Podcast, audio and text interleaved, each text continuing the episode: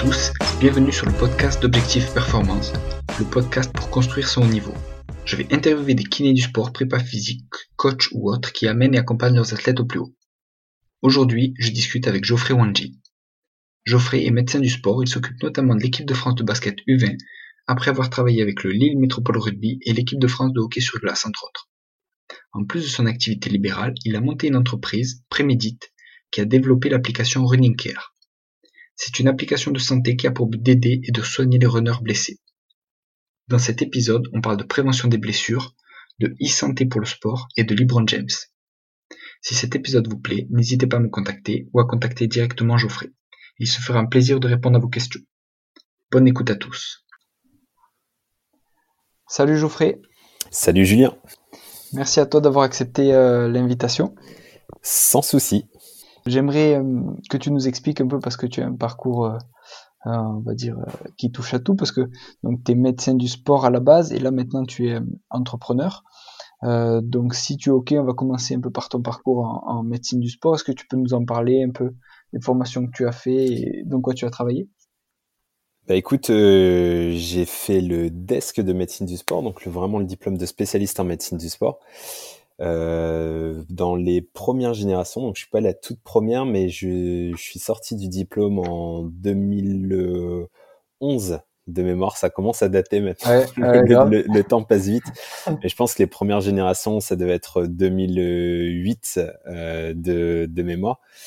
Donc, euh, c'est des tout premier en fait avec ce diplôme de spécialiste. On a été formé pendant deux ans spécialement que sur la médecine du sport, deux années à temps plein, à temps plein, donc avec euh, une année d'assistant dans les hôpitaux de Lille en, médecine du sport.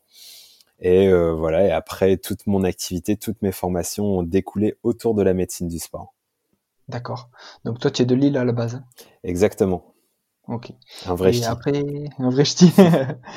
et après ça, tu as rajouté euh, des formations en ostéo et tu as fait un DU pathologie du rugby, c'est ça? Ouais, c'est ça. En fait, j'ai passé mon diplôme d'ostéo en parallèle de, du diplôme de spécialiste en médecine du sport. La posturologie, ça arrivait aussi très vite. Pour moi, c'était des choses qui étaient complémentaires, qui m'aidaient à compléter mon examen clinique et aussi à, euh, à répondre aux problématiques des, des sportifs. Et puis après, ben, le DU de pathologie du rugby. Euh, j'ai passé aussi un DU de préparation physique et un, un DU d'échographie clinique, donc toujours axé autour de, autour de, de la médecine du sport. Hein. C'est complet, hein Ouais, ouais, c'est complet. Bah, après, euh, le, on avance. C'est juste, c'est toujours intéressant de se former très régulièrement. Donc euh, voilà, tu fais un DU par-ci par-là et, et finalement, le temps passe. Hein. Ça fait presque donc 9 ans maintenant que, que je suis diplômé, donc euh, on a le temps de passer des diplômes. Grave. Et, et est-ce que tu arrives à utiliser euh, toutes ces formations en pratique? Est-ce qu'il y en a une euh, parmi lesquelles tu pioches, le plus souvent ou c'est équivalent? En fait, pour moi, il y a vraiment une ligne de conduite qui est vraiment la partie médecine du sport. C'est là où j'ai envie d'être bon, c'est là où j'ai envie de performer. Euh, tout le reste des, des formations, que ce soit l'ostéopathie ou l'échographie, de l'ostéopathie jusqu'à l'échographie ou, la préparation physique, me servent à compléter la médecine du sport. Euh, mmh. L'ostéopathie, je la pratiquais un petit peu au début, maintenant beaucoup moins, de manière vraiment très très très exceptionnelle, mais surtout pour des gens qui savaient que je faisais de l'ostéopathie. Par contre, j'utilise beaucoup dans le diagnostic. Euh, par exemple, pour l'examen clinique et le diagnostic, c'est des choses qui m'aident beaucoup. Euh, l'échographie, c'est pareil, je, je vais l'utiliser beaucoup en débrouillage pour des problématiques de, de, médecine du sport pour faire gagner du temps, optimiser le temps. Mais en cas de doute, voilà, je m'estime pas être radiologue et je m'estime pas être aussi performant que les radiologues. Surtout qu'on a de très bons radiologues sur l'île, donc ça, euh, je passe assez facilement la main. Mais ça me permet d'avoir un arsenal pour euh, pour, pour me débrouiller dans un petit peu toutes les situations et aussi quand tu es en sélection ou quand tu es à l'étranger où t'as pas forcément tout le monde à portée de main. Et idem pour la préparation physique. Pour moi, la préparation physique, c'est euh, euh ce que je dis souvent à mes potes préparateurs physiques, c'est euh, j'apprends à parler, j'ai appris à parler le préparateur physique. En fait. Donc euh, ça me permet de voilà de d'échanger, d'avoir le même discours avec eux, de compléter ma vision de sur la partie euh, rééducation, mais je ne ferai pas que de la préparation physique en fait. D'accord. Est-ce que tu en fais quand même dans un club euh, vers chez toi ou De la préparation physique? Ouais. Non, absolument pas. Moi, la préparation physique, ce qui m'intéresse, c'est plutôt l'aspect réathlétisation. Euh, donc après les, blessures et la réflexion globale sur la prévention des blessures. Donc ça, c'est des choses qui m'intéressent, c'est les choses que je suis allé chercher sur la, le, le DU de, de, préparation physique. Mais maintenant, ça me permet aussi de voilà de, de croiser les informations avec les, des préparateurs physiques compétents. Carrément. Et tu as fait lequel alors de DU Celui de Lille. On, bah, on a de la chance aussi, on a un très bon DU de préparation physique sur, euh, euh sur Lille. Donc euh, voilà, c'était aussi, c'était aussi un peu plus simple pour moi. Ouais. Parfait. Et hum, donc, tu as bossé dans beaucoup de sports d'équipe. Je vois, hum, tu avais bossé dans le hockey, dans le rugby, avec le Lille Métropole Rugby. Euh, tu as bossé aussi sur du hand. Tu es encore avec euh, l'équipe de France de basket U20, c'est ça? Oui. Donc, en fait, euh, sport collectif. Moi, je suis basketteur à la base. Donc, beaucoup plus, finalement, issu d'un milieu de sport collectif. Euh, les projets sont arrivés euh, un petit peu les uns après les autres, un peu par hasard. J'ai bossé aussi dans, dans, dans l'athlétisme, mais euh, c'est sûr que dans le, enfin, je suis très attaché aussi à la partie humaine des projets, des équipes, euh, etc. Et le, le, travail collectif, c'est quelque chose qui me plaît, qui, qui me plaît beaucoup. Après, travailler avec des athlètes individuels, c'est une autre manière de travailler. C'est des choses qui sont moins euh, moins évidente dans, dans, dans, les, dans, dans les CV, dans les choses comme ça, mais je travaille aussi avec des athlètes, euh, des athlètes individuels. Donc, je suis vraiment passionné de sport et de, sous, sous toutes les coutures. Donc c'est voilà l'engagement des, des, sportifs. Plus tu vas avoir des sportifs individuels qui s'engagent euh, dans la partie performance et dans le haut niveau et plus ça va me pousser moi du au niveau du médical à, aller chercher les, les, petits détails et à pousser les petites bêtes de, de l'autre côté. Ouais, puis c'est pour ça aussi que tu as fait plusieurs formations parce que tu cherches justement à, à, hausser le niveau par rapport aux gens que tu suis quoi, ça te ça te stimule quoi. Oui, c'est exactement ça et puis euh, c'est très intéressant de de croiser les disciplines, aussi de rester ouvert un petit peu à toutes les toutes les disciplines euh, il y a des choses qui se croisent, des approches qui se qui se croisent et ça permet de euh, voilà d'essayer d'apporter des nouvelles choses quand tu quand quand tu, tu travailles avec une, une équipe ou bien de pouvoir euh, aussi rester ouvert à ce qui se passe à l'extérieur. Ouais, complètement. Et justement sur le hockey sur glace, qu'est-ce que tu avais comme comme trauma par rapport au rugby? Est-ce qu'il y avait beaucoup de points communs ou c'était assez différent? Ben, le hockey sur glace, euh, c'est arrivé un petit peu, euh, un, petit peu par opportunité. À un moment, il manquait quelqu'un dans l'équipe de France U20 hockey sur glace, donc j'avais fait un stage avec eux. Et puis euh, finalement, deux ans plus tard, il y a eu un poste qui s'est ouvert sur l'équipe de, de, France A. Donc voilà, on, est, on était avec, j'étais avec un autre ami médecin du sport et donc on nous a proposé ce projet-là. Et finalement, étant dans le rugby, les hockeyeurs sur glace, c'est des rugbyman sur, sur patin, tout simplement. D'accord. Donc, en termes de d'ambiance dans, dans les vestiaires, en, termes de euh, d'état d'esprit, d'engagement sur le, le combat, le, voilà, que ce soit là-dessus, sur les blessures aussi, le type de blessures, donc très mm. spécifiques comme les acromioclaviculaires ou les problématiques de, de genoux euh, et les tout, tout, ce qui est lié directement au trauma, les commotions cérébrales aussi. Euh, les, voilà, c'est des choses en fait qui se croisent énormément entre les, les deux sports. Donc, par exemple, ça m'a beaucoup apporté de travailler sur les deux sports en, de, les deux sports en même temps et d'avoir des analogies euh, dans, dans les prises en charge. Ouais, et par rapport au basket, du coup, justement?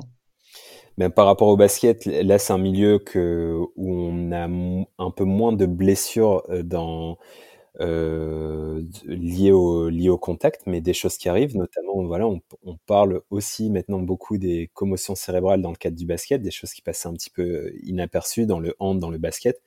Le fait d'avoir eu cette culture euh, rugby, hockey sur glace, bah, ça permet d'apporter ça et d'apporter de la compréhension dans la prise en charge des, des de genres de blessures dans, dans le basket.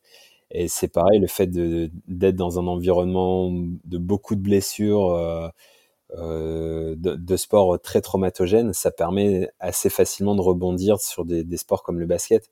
Et le basket, ben c'est aussi mon sport passion. Donc c'est vrai que c'est euh, apporter, euh, pousser encore plus la prise en charge des, blessures des, basketteurs, c'est quelque chose que je trouve super pertinent. Et la, particularité, c'est qu'il y a aussi beaucoup de beaucoup de data dans le dans, dans, le basket. On a énormément de choses liées à la performance, beaucoup de stats.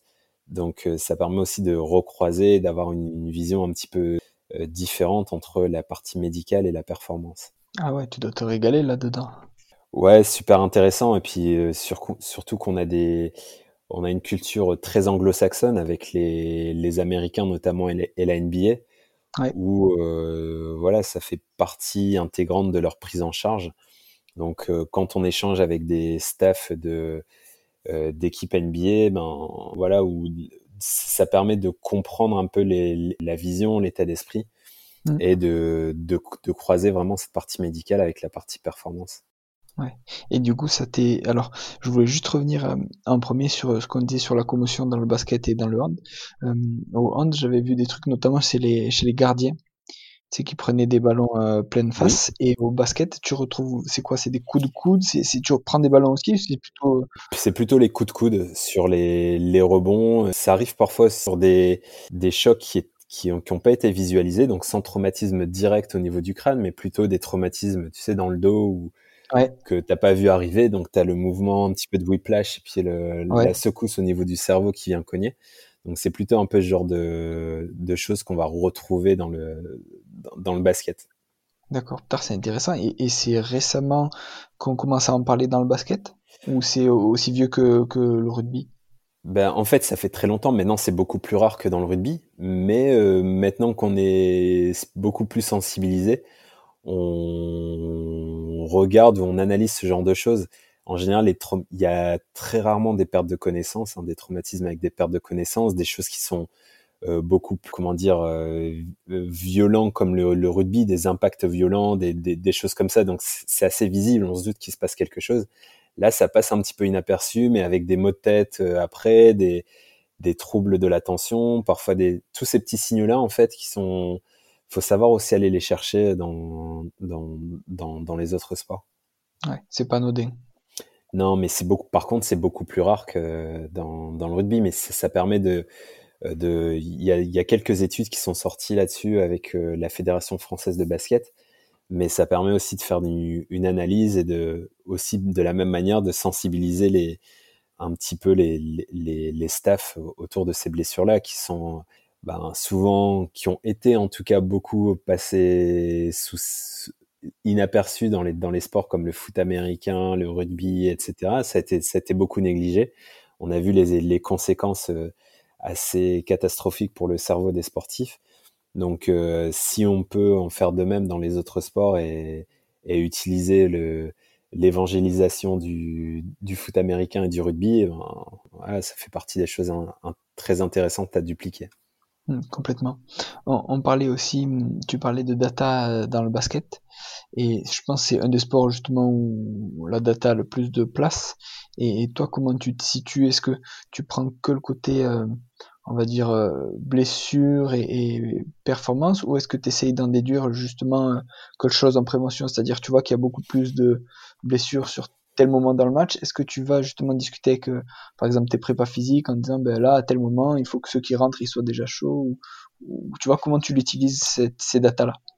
Ben, en fait, euh, il y a, il y aurait besoin d'un énorme travail d'analyse euh, par rapport à ça. Le, aujourd'hui, au niveau du basket, je travaille avec la, avec la fédération, comme tu l'as dit, avec le, avec l'équipe de France des moins de 20, donc c'est assez particulier. On n'a pas les jours à l'année.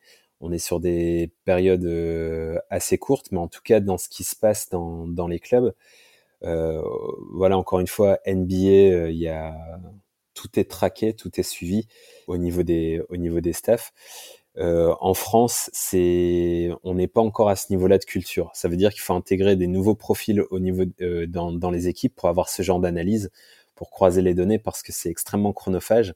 Donc euh, tous ces profils de data scientist commencent à arriver dans les dans les clubs français, mais voilà, c'est aussi une question de budget. Donc il y a les, des priorisations. Déjà, il y a les sport scientists aussi qui arrivent progressivement, mais c'est des choses qu'on retrouve plutôt dans le foot aujourd'hui, qu'on va retrouver dans le rugby parce que les budgets sont plus conséquents, mais qu'on n'a pas encore dans le qu'on n'a pas encore dans le basket. Donc aujourd'hui, on fait un petit peu avec ce qu'on a, avec ce qu'on peut. Euh, il y, a, énormément de chantiers à faire, à travailler sur, la partie euh, prévention des blessures et sur l'analyse des, données et sur cette compréhension. Mais voilà, ça fait effectivement partie des chantiers qui, moi, m'intéressent beaucoup et qui me, et bottent. Et je me dis que si un jour, euh, voilà, j'ai l'opportunité d'apporter ça sur l'équipe, sur les équipes de France de, basket, ce sera quelque chose de super plaisant pour moi en tout cas. Je pense que tu as raison parce que c'est le, c'est on va dire c'est l'ouverture et, c'est le futur qui se joue déjà un peu comme tu disais en, NBA. Et à propos de ça, au niveau du partage des données, euh, est-ce que vous avez autant de facilité, on va dire, à récupérer des données euh, chez des joueurs qui jouent en France que chez des joueurs qui jouent en NBA ou justement euh, les joueurs qui jouent en NBA, les clubs disent bah non c'est notre joueur, c'est nous qui le payons. on est bien gentil d'accepter qu'il aille euh, en équipe de France, les données, on les garde. Tu vois, est-ce que c'est donnant-donnant ou est-ce que c'est un peu bloqué? En fait, euh, les clubs culturellement vont avoir une priorité parce qu'ils payent les joueurs très cher. En tout cas, je parle pour les joueurs NBA. Hein. Le, euh, ils les payent très très cher. En, euh, en, France aussi, hein, les, joueurs, les, les, joueurs, les clubs, pardon, sont prioritaires sur ce genre de choses. Maintenant, l'idée c'est de travailler en bonne intelligence c'est quand on est euh, les, avec les anglo-saxons, avec les américains, si on est assez ouvert et, et, direct avec eux, ils vont répondre de manière assez ouverte et directe. Et au contraire, ils apprécient le, le fait qu'on prenne soin des joueurs, qu'on partage avec eux ce, ce, ce genre de choses-là. Mais il faut faire la démarche euh, euh, d'aller vers eux. Exactement, parce que bah voilà, eux, ils ont leur euh, leur super machine, leurs super outils. Mais mmh. maintenant, s'ils voient qu'en face, il y, a du, il, y a, il y a du répondant et qu'il y a des choses qui, qui sont en adéquation, euh, ils répondent assez facilement. Au final, il y, y avait, et idem pour les clubs français d'ailleurs, de faire le lien avec les.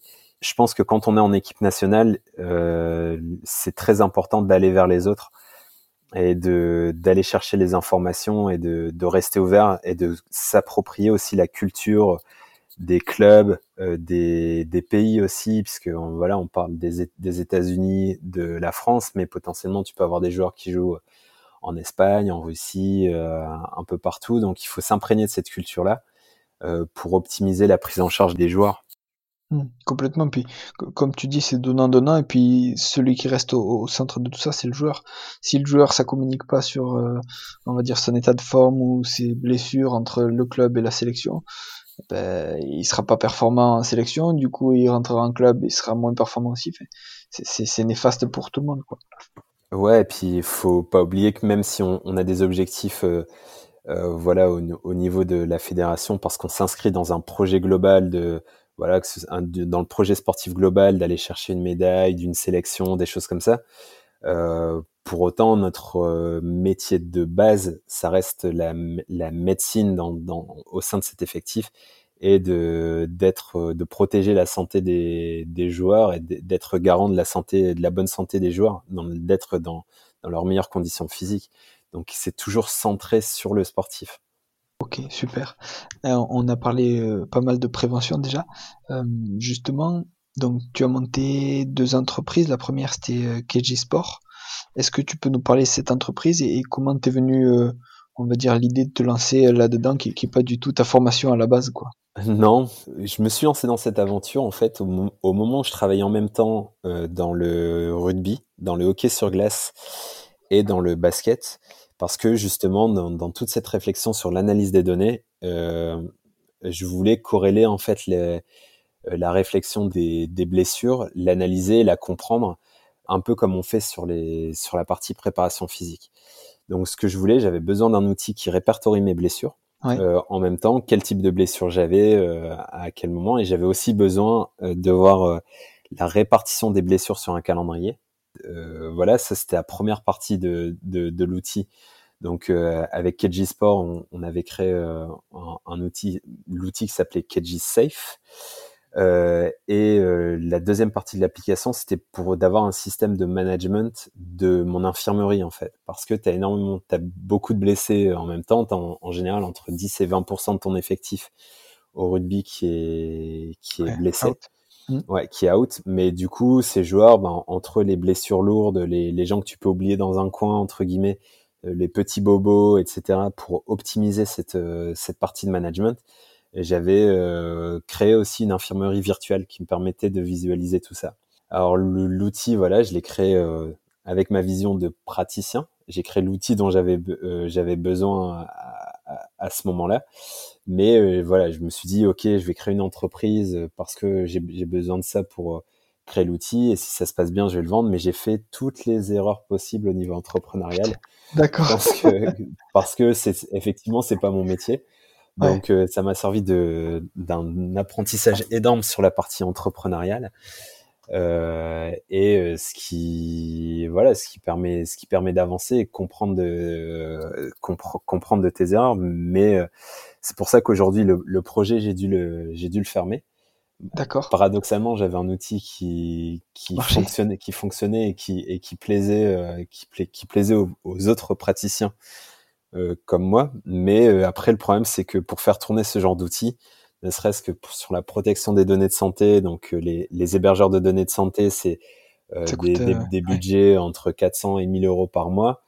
Oh, donc, et après, si tu veux faire du euh, ne serait-ce que du, du service après-vente ou répondre à des questions, mettre à jour le logiciel, etc. Tu as besoin d'une structure pour faire tourner tout, tout euh, pour faire vivre en fait cet, cet outil-là. Et donc, tu as besoin d'entrée d'argent en parallèle. Je, je peux pas être mécène en fait de, de, tout, de tous les clubs de sport, donc tu as besoin d'entrée euh, financière de l'autre côté. Et du coup, euh, d'un business model avec des, de, de faire payer les, faire payer les abonnements et au, au niveau du business model, ben le, le, business direct au niveau des, des clubs professionnels, c'était pas évident. Et du coup, euh, j'ai pas réussi à trouver cet équilibre-là. Donc, on a dû fermer le, on a dû fermer l'entreprise. D'accord. Et, et en, en, combien de temps, on va dire, tu as monté l'entreprise et en combien de temps après, tu as dû la fermer? Euh, Je l'ai créée en 2014, en mai 2014. C'était la création de l'entreprise. Je l'ai fermé en fin d'année 2016. Euh, ouais, pendant deux ans et demi. On est, je suis resté sur cette, euh, sur cette entreprise.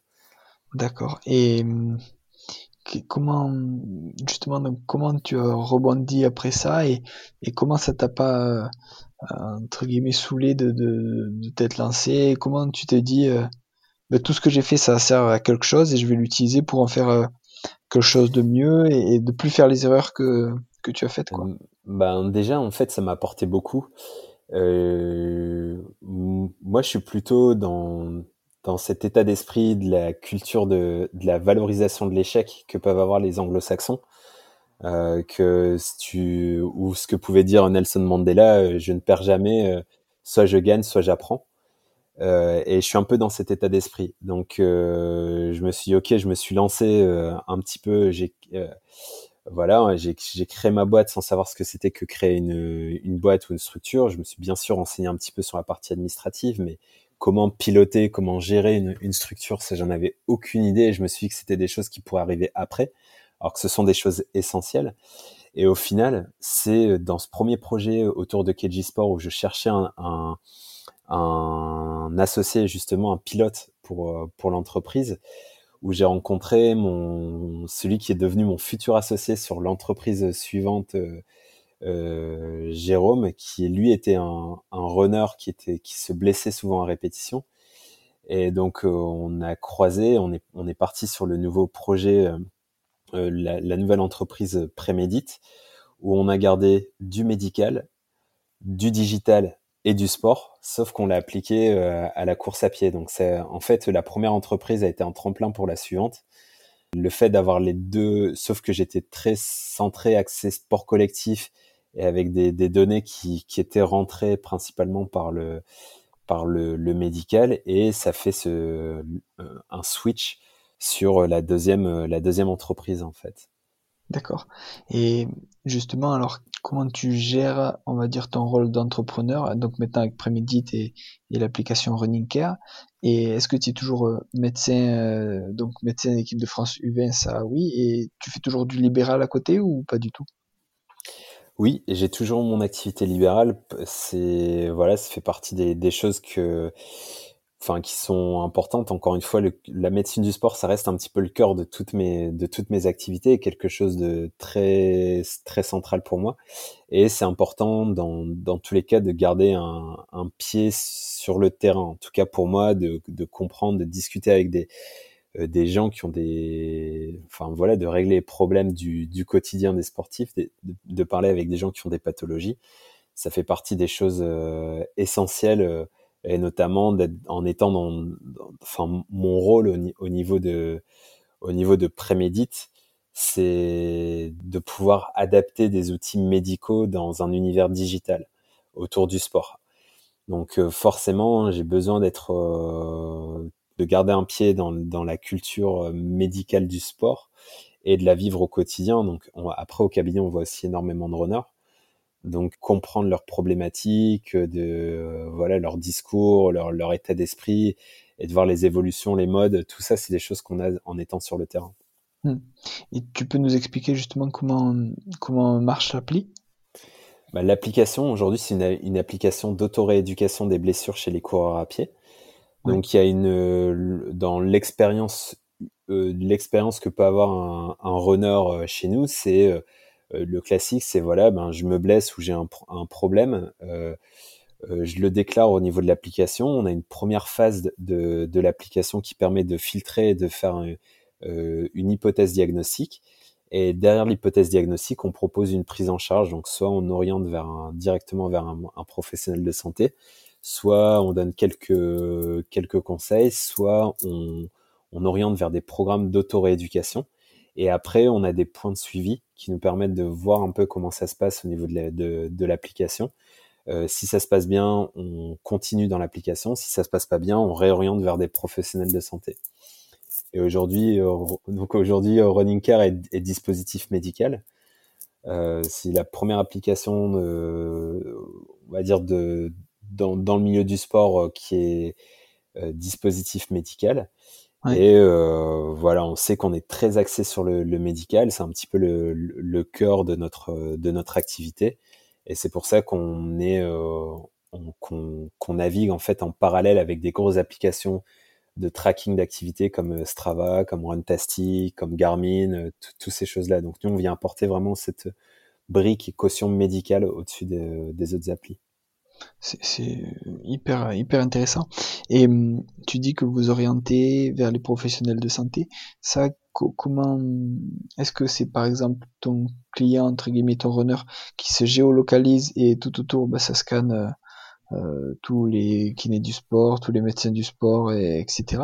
Ou, c'est euh, les kinés du sport, les médecins du sport qui doivent être inscrits sur un genre d'annuaire que vous avez? Comment ça se passe? Alors au début, euh, c'était justement, on, a, on avait travaillé sur un référencement des professionnels de santé, notamment les médecins du sport.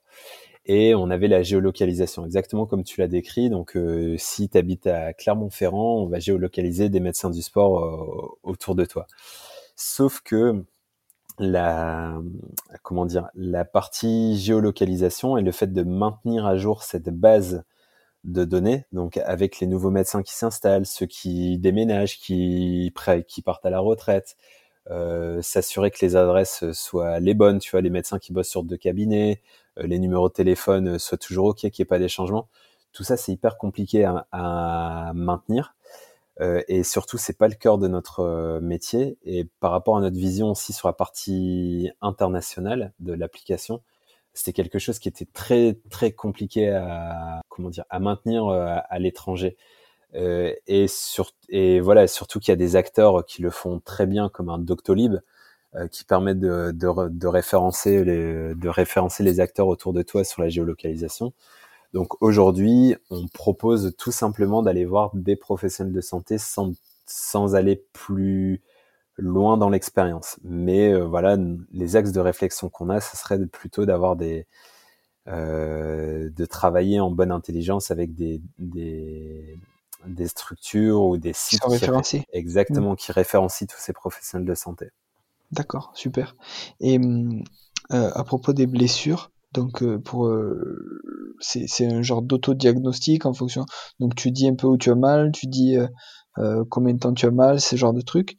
Et en fonction de ça, donc tu calcules une probabilité qui est telle ou telle blessure. Et ces algorithmes, comment ils ont été construits et par qui ils ont été construits?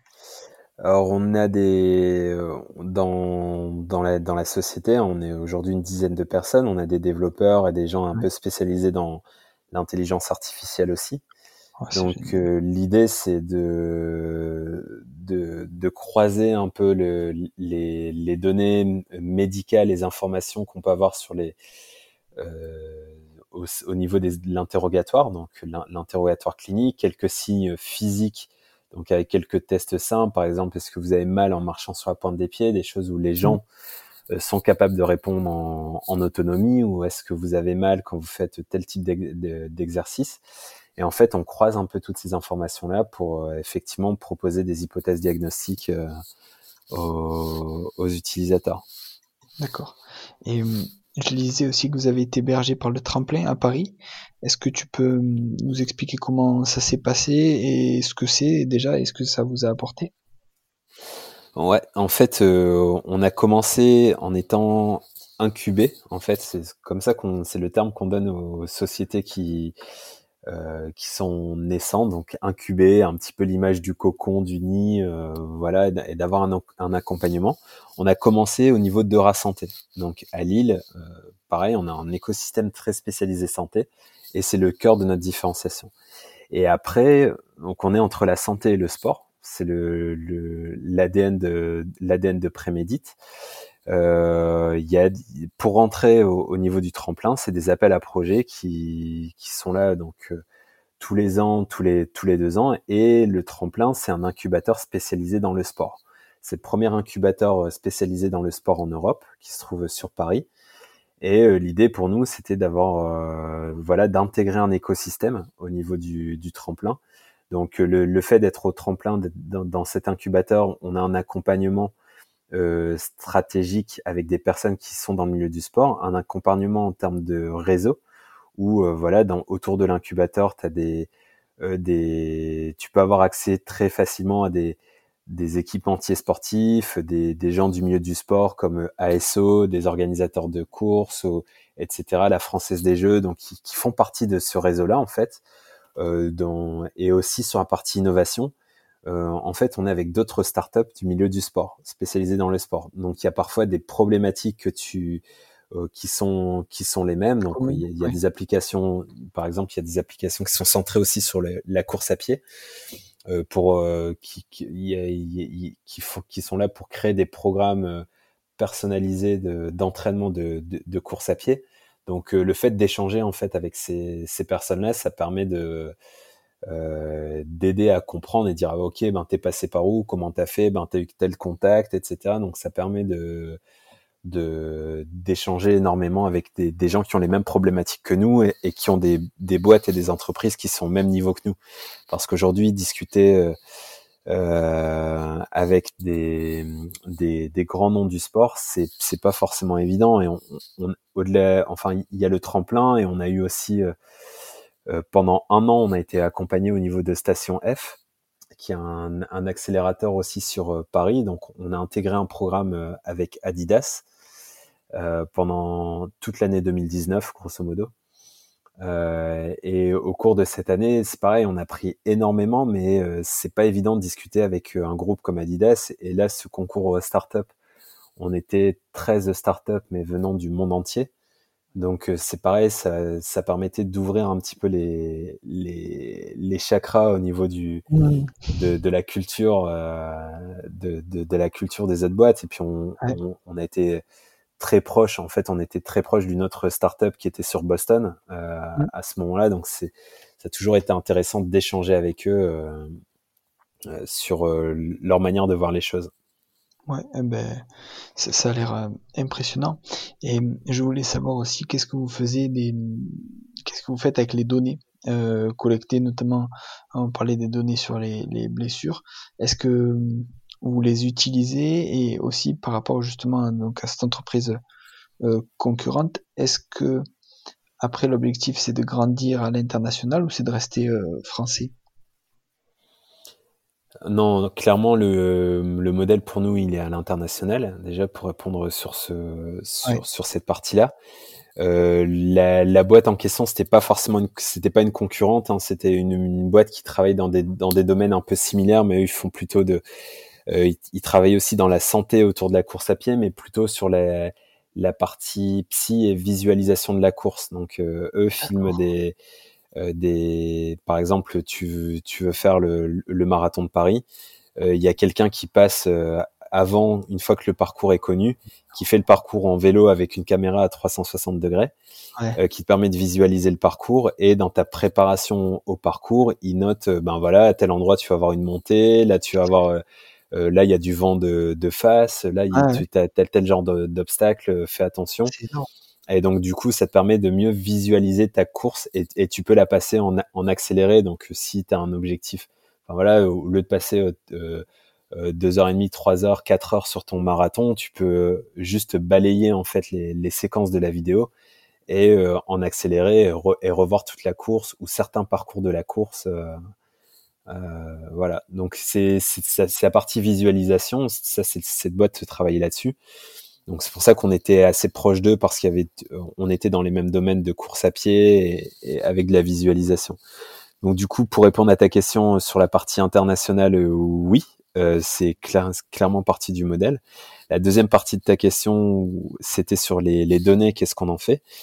Nous, ce qui est hyper important pour nous et dans notre culture euh, très médicale, c'est aussi de travailler sur la compréhension de ces données de ces, données d'activité. Donc, on a tout un programme de recherche et développement qui tourne ah, euh, derrière le derrière les, les, informations ou les données qu'on récupère. Et l'idée, c'est de d'avoir une meilleure compréhension sur les, les, les, blessures des les blessures des coureurs à pied. Donc euh, voilà, quelles sont les quelles sont les, les données de contexte sur lesquelles euh, les, les coureurs à pied se blessent et comment on mmh. peut les aider euh, à travailler sur la prévention et potentiellement aussi demain sur la prédiction des blessures. Donc d'évaluer les quels sont les profils à risque de blessures de euh, dans la course à pied. Mais ça, c'est le deuxième, euh, ah deuxième voire troisième étage de la fusée. Mais euh, voilà notre, voilà notre objectif sur l'analyse des, sur, la partie de données de, de l'application. C'est énorme. Donc, il y a une partie, comme tu dis, recherche. Et est-ce que ça pourrait aller jusqu'à faire des publications scientifiques euh, via ces données recueillies ou c'est juste pour être, on va dire, utilisé pour, pour les runners qui utilisent l'appli dans un premier temps? Alors, il y a les deux. Euh, notre objectif, c'est quand même de le mettre à la à disposition des, des, des runners. Euh, mais euh, bien entendu aussi, la partie, encore une fois, hein, ça fait partie de notre culture et on est, on est très à cheval là-dessus, sur la rigueur scientifique, toute la partie evidence-based. Donc, avoir des partenariats avec des, des laboratoires, c'est des choses qu'on a déjà discutées avec des laboratoires bah, pour euh, notamment avec euh, l'université de, Stanford ou euh, dont on a discuté aussi avec Harvard. c'est des choses qui les intéressent, mais aujourd'hui on a, on a besoin d'avoir un modèle euh, encore plus stable. Et quand on est par rapport à une étude clinique, on a besoin de moins de patients, mais on demande plus d'informations aux gens. Là, on est dans un, dans un environnement d'analyse de données où on a besoin d'avoir des données beaucoup plus massives donc d'avoir énormément de, avoir énormément de données, mais aussi de créer une interface euh, entre les, les, équipes de recherche et les, et les sportifs directement, c'est quelque chose qui, euh, qui nous intéresse. Franchement, le, l'ambition, elle est géniale et, et, ça peut que marcher entre guillemets parce que parce que c'est passionnant et parce que ça va aider tout le monde au final. Ah bah écoute, euh, merci en tout cas, merci de partager. Effectivement, on sait que c'est, en tout cas nous, c'est des choses qui nous font vibrer euh, tous les matins quand on, quand on, quand, quand on va travailler.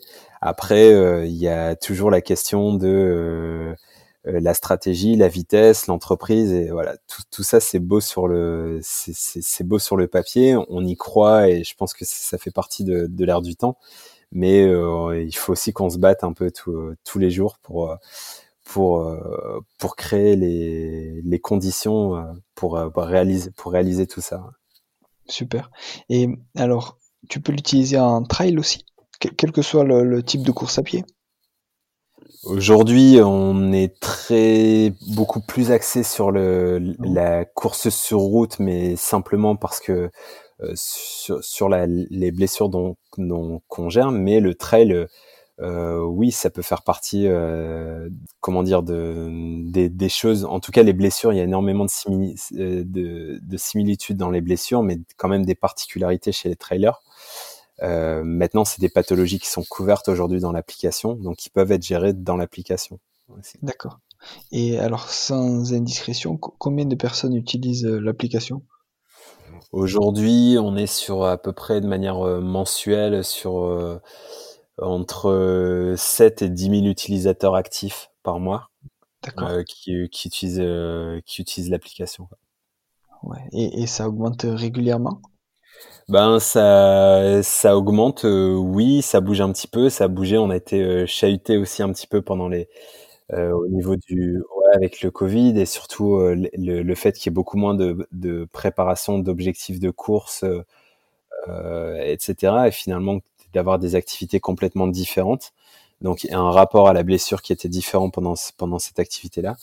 Mais oui, on a, enfin notre objectif de toute façon, c'est de progresser, euh, progresser constamment sur ce, sur cette partie-là, euh, dans, enfin quel que soit le, quel que soit le domaine. Ouais, logique. Et est-ce que un des objectifs, c'est aussi de, de, développer donc euh, via Prémédit, mais euh, une autre appli pour euh, un autre sport en particulier ou ou pas tout de suite?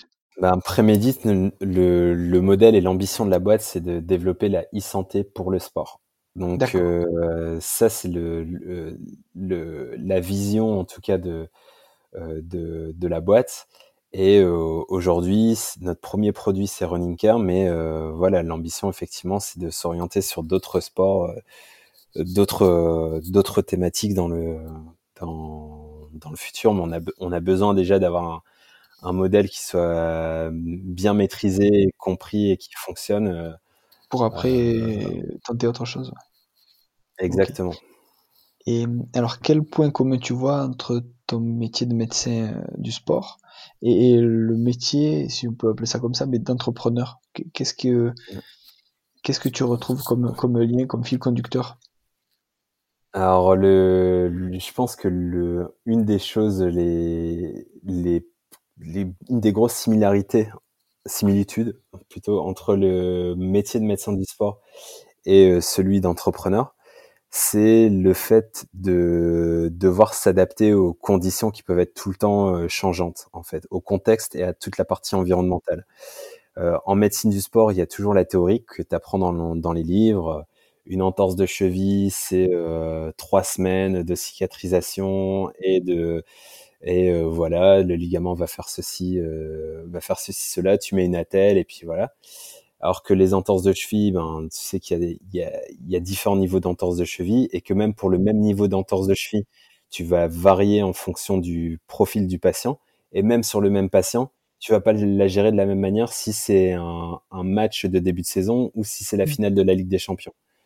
Donc, euh, en fait, c'est toutes ces variables contexte euh, euh, tout autour que tu dois prendre en compte et que tu adaptes en fonction du niveau de, de la personne et de, de son, de, de, son engagement, mais que tu dois euh, constamment t'adapter. Un sportif amateur, quand il, quand il arrive en consultation voir un spécialiste en médecine du sport, en fait, tu dois t'adapter à son contexte aussi. Là où mmh. tu vas dire, bah, la rééducation optimale, c'est faire de la rééducation euh, euh, quand tu es avec un professionnel, ça va être du quotidien, voire du bi-quotidien. Tu vas travailler deux fois par jour euh, avec lui et tu vas dire c'est comme ça qu'on va avoir les, mêmes, les meilleures conditions. Quand tu es avec un sportif amateur qui a sa vie professionnelle à côté, euh, qui peut pas aller voir le kiné, qui doit se débrouiller, ben, tu dois t'adapter de ce côté-là. Et en fait, euh, ça, c'est des choses que je retrouve énormément aussi dans la, dans, dans la vie entrepreneuriale où euh, aujourd'hui on n'a pas les, moyens en tant que startup de faire tout ce qu'on a envie de faire et de, gérer l'entreprise comme un, sportif de haut niveau. Donc aujourd'hui on est en, on est en démarrage d'activité, donc on est plutôt au niveau euh, amateur, mais on, doit se mettre dans les meilleures conditions, dans les conditions optimales pour avoir une une, une, gestion de l'entreprise qui se rapproche le plus de celle d'un sportif de, de celle d'un sportif de haut niveau. Et donc pour moi, c'est la grosse analogie. Et après, autour de ça, c'est vraiment le, euh, des, des, questions de profil, donc les, euh, les valeurs que, qui sont les miennes, entre guillemets, ce qui me pousse à me, à me lever le matin, je le transpose de la même manière, en fait, dans mes deux disciplines, enfin, dans, en tout cas, dans, dans, dans ces deux cœurs-là d'activité. Mmh. Et justement, avec ces, ces, deux activités hyper prenantes, comment tu t'organises, comment tu organises tes semaines, comment tu organises tes journées? Est-ce que à chaque journée tu fais les deux? Euh, Tu vois, est-ce que tu es sur l'île, tu es sur Paris? Comment tu fais? Alors, comme tout à l'heure, je vais répondre d'abord à la deuxième partie de ta question. Est-ce que je suis sur l'île, sur Paris? Depuis le confinement, c'est très simple. Euh, tout, est en, en, visio, donc il y a beaucoup moins de déplacements. Euh, même avec les, les, parties qui sont sur Paris, donc je reste beaucoup sur euh, sur l'île et même avec la, la fermeture des, des, bureaux, en tout cas les, les recommandations récentes avec le Covid, j'aimerais même jusqu'à dire que je suis beaucoup à la maison euh, sur pour pour gérer cette cette partie-là. Euh, et après, en fait, mon emploi du temps, c'est effectivement c'est une gymnastique et c'est un c'est un rythme à avoir, mais je suis plutôt euh, découpage journée par journée plutôt que demi-journée. Euh, c'est c'est ça peut être fatigant au niveau de l'esprit d'être dans ce qu'on appelle le contexte switching, de changer de de casquette. Et donc du coup, euh, c'est du aujourd'hui du 50-50 quoi. C'est un jour sur deux euh, sur les, les, deux, mais forcément l'aventure, enfin la, partie entrepreneuriale, euh, elle prend aussi sur les temps du soir, du week-end, des, choses que tu peux caler, alors que la partie euh, activité libérale, elle est très cadrée, elle est dans les temps cabinet. Quoi. Mmh. Et tu arrives à dégager du temps pour toi et, justement pour euh, au niveau familial et au niveau loisir ou, ou, justement la partie entrepreneuriale grignote encore là-dessus? Non, et mais c'est et c'est là où peut-être l'analogie et les choses que mmh. euh, m'ont amené l'entrepreneuriat paradoxalement. Donc c'est des choses que tu connais dans la partie médicale sur euh, toute la partie euh, et surtout dans la médecine du sport et la préparation physique, mais toute la partie euh, entraînement, le travail sur l'endurance, le travail sur euh, travail sur soi et, et le, le, fait d'être dans les meilleures conditions physiques. Mais la partie entrepreneuriale t'apprend aussi à connaître énormément de choses sur toi à, te, à comprendre les, les, choses parce que c'est des choses que tu dois faire transposer au niveau de toutes au niveau de toutes tes équipes. Donc tu es obligé de te l'infliger à toi-même et ça t'oblige à avoir une rigueur. Et aujourd'hui en fait euh, bah, depuis euh, quelques mois on va dire maintenant ça se compte quasiment en année ben je m'oblige en fait à avoir une une rigueur qui s'apparente à la préparation d'un sportif de haut niveau. Et donc on a on, on a des alors entre guillemets hein, aujourd'hui euh, on va dire que c'était pas forcément toujours le cas, mais tout ce qui fait partie de l'entraînement invisible, le sommeil, le repos, euh, la récup, l'alimentation, euh, toutes ces choses-là que je passe mon temps à dire dans, euh, à parler dans, dans, dans, la partie médicale, ben ça me permet aujourd'hui et je vois les effets sur le fait de, de, de gérer ces deux projets simultanément en fait. Mmh. D'accord, super. Mmh. Et euh, justement, est-ce qu'on peut parler un peu de tes des sources d'inspiration, tes, tes mentors, que ce soit dans le sport ou on va dire le leadership ou l'entrepreneuriat? Ben, En fait, c'est toujours compliqué de parler de mentor, euh, d'avoir une image parce que c'est très euh, polyculturel. Je pense que les sources d'inspiration, elles viennent d'énormément de choses. Et justement, d'avoir ce profil un peu mixte entre le, des, des, profils médicaux, des gens, des gens qu'on peut admirer sur la partie médicale, sur la partie entrepreneuriale, sur la partie sport. Euh, c'est des choses que c'est très difficile de fixer l'image d'une personne, mais si je dois dégager un nom, euh, sur la partie sport, il y a un modèle que j'admire beaucoup, c'est euh, LeBron James, euh, donc le, le basketteur euh, en NBA, parce que je trouve que c'est quelqu'un qui a su dans, dans un contexte, euh, j'aurais pu dire Michael Jordan de, de, quasiment de la même manière, mais LeBron James, on va dire que c'est un peu plus. Euh, bah, les, je suis entre les deux. J'ai vu, j'ai quand même grandi avec Michael Jordan et euh, aujourd'hui, je pense que j'apprécie d'autant plus les efforts qui sont euh, faits par euh, LeBron James parce que je le vois aussi dans un monde qui change énormément, où il y a énormément de, le basket s'est homogénéisé il mmh. apporte un nouveau, un, quelque chose de nouveau pour moi au niveau du, au niveau du basket, et avec une régularité qui est, euh, qui est pour moi assez, euh, assez impressionnante. Donc le, le fait d'avoir la, sa présence en finale NBA, même s'il n'a pas eu toutes les, les, les, bagues escomptées, mais pendant, pendant des années, à part l'année dernière où c'était la seule année où il n'a pas été en playoff, le, euh, voilà, cette rigueur, cette régularité au niveau sportif, cet investissement dans, dans le sport et cette euh, voilà tout l'investissement qu'il fait sur lui-même. LeBron James, c'est un gars qui, qui va dépenser, qui dépense 1 million, 1,5 million de dollars simplement pour son hygiène de vie par an, euh, pour euh, en faisant voilà, en intégrant son, son staff avec l'alimentation, les préparateurs physiques. Donc c'est un investissement qu'il fait personnellement au-delà de celui du club. Donc cet, cet investissement dans le sport, euh, c'est quelque chose que, enfin que j'admire énormément et que quand on le voit, on a l'impression que des, choses sont simples, mais on peut dire tout ce qu'on veut. Donc un profil comme lui ou comme un Cristiano Ronaldo ou des, des gens qui peuvent être décriés, c'est des gens qui s'investissent corps et âme pour leur sport et pour amener leur sport euh, plus loin. Donc ça, c'est quelque chose que j'admire. Et euh, je pourrais mettre aussi LeBron James dans la case entrepreneuriale, et notamment par ce profil un peu hybride parce que LeBron James, c'est aussi euh, un entrepreneur à succès en, même temps de sa carrière euh, sportive. Donc, il est, on peut dire qu'il est très bien entouré, mais je pense qu'il a su très bien s'entourer aussi. Donc, je pense que c'est un gage de qualité. Mais il faut savoir que LeBron James c'est fait partie des, des, premiers investisseurs qui ont cru au club de Liverpool, le club mmh. de Liverpool qui a été champion d'Angleterre hier, donc qui a investi dans un club euh, euh, qui est devenu champion. C'était aussi un des premiers investisseurs de la marque Beats by Dre sur les les euh, sur les écouteurs, euh, sur les sur les casques, qui a eu un, énorme succès derrière. Mais voilà, c'est quelqu'un qui est dans, dans son investissement au sein de la partie culturelle et associative. C'est des choses qui sont pas forcément valorisées non plus dans dans dans dans son parcours, mais il, il a créé une euh, une école, euh, tous les cursus composés qui finance, euh, qui, qu'il arrive à financer tous les ans dans, dans, sa ville d'origine pour pour que les les, les jeunes les comment dire les, les jeunes de son de sa ville d'origine en tout cas de, de, de son de son quartier d'origine puissent avoir accès à une une culture de de qualité énorme et en, avec cette promotion des valeurs euh, autour du, du, sport, etc.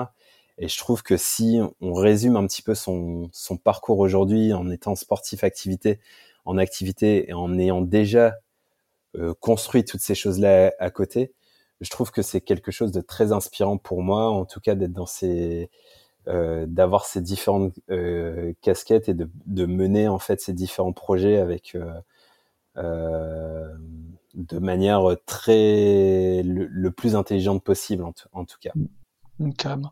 Et c'est vrai que j'avais vu des trucs un peu sur euh, son positionnement aussi, euh, on va dire, politique, et que je trouvais que c'était assez engagé et même couillu de sa part de devoir un sportif aussi engagé auprès des autres et, et, tout ça. Et effectivement, en plus d'être un des meilleurs basketteurs euh, de sa période, il, on va dire qu'il mouille le maillot euh, ailleurs, quoi. Tu vois, il ouvre sa gueule et il dit ce qu'il pense et ça fait du bien, quoi. Et tu as raison, et je pense que c'est une question aussi de conviction, et ce que j'apprécie beaucoup, c'est la vision. C'est-à-dire d'arriver avec, euh, en se disant que on va le faire, et de se mettre dans les meilleures conditions pour le faire. son surnom, quand il était au, au lycée, c'était de Chosen One, l'élu euh, arriver en NBA un peu plus tôt que les autres avec ce surnom-là, se faire tatouer ce surnom-là au niveau des au niveau des épaules et porter le numéro 23 de Michael Jordan. Mm, mm. Et déjà, on arrive en ayant une pression énorme dans une euh, voilà arriver à 18 ans avec euh, avec ces choses-là. Et le bah voilà, c'est quelque chose qui a toujours su endosser avec toujours cette conviction que de toute façon il réussirait à faire tout ça. Et aujourd'hui, ben voilà, sa carrière et son palmarès parlent, aussi pour lui. Et c'est ça que je trouve euh, euh, très inspirant, c'est de se dire euh, voilà où je veux aller, savoir où je veux aller, et avoir des convictions et des, et des, visions, et de se dire ben je mets tout tout en marche pour aller dans cette direction-là. Et c'est ça que je trouve vraiment très, très, très, très inspirant. Super. justement, est-ce que tu as des livres un peu, des livres préférés ou des livres à nous conseiller sur la, performance, le sport, l'entreprise?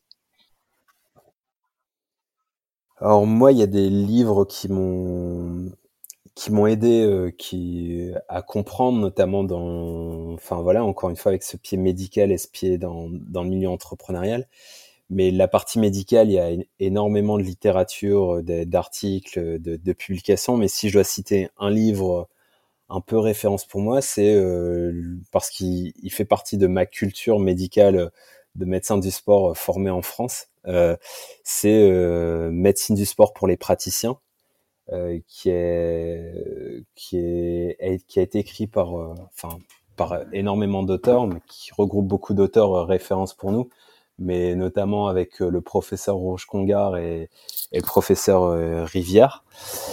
Euh, ensuite, dans la partie entrepreneuriale, un des premiers livres qui m'a inspiré, c'était Lean Startup donc de Eric Ries. C'est un livre qui, voilà, qui, qui pour moi est, surtout insuffle l'état d'esprit de l'entrepreneuriat et de et le fait d'être en évaluation et réévaluation permanente, donc en se posant des objectifs, des petites étapes au, quotidien. Et euh, un livre qui, qui m'a aidé en fait aussi, si je dois citer un troisième, qui m'a aidé à faire le, lien un peu entre les deux et les, deux différentes cultures, le, choc des, des, cultures et de m'aider sur mon positionnement, c'est euh, Père riche, euh, Père pauvre. Ouais. C'est un, un best-seller aussi, mais qui est de Robert euh, euh Kiyosaki.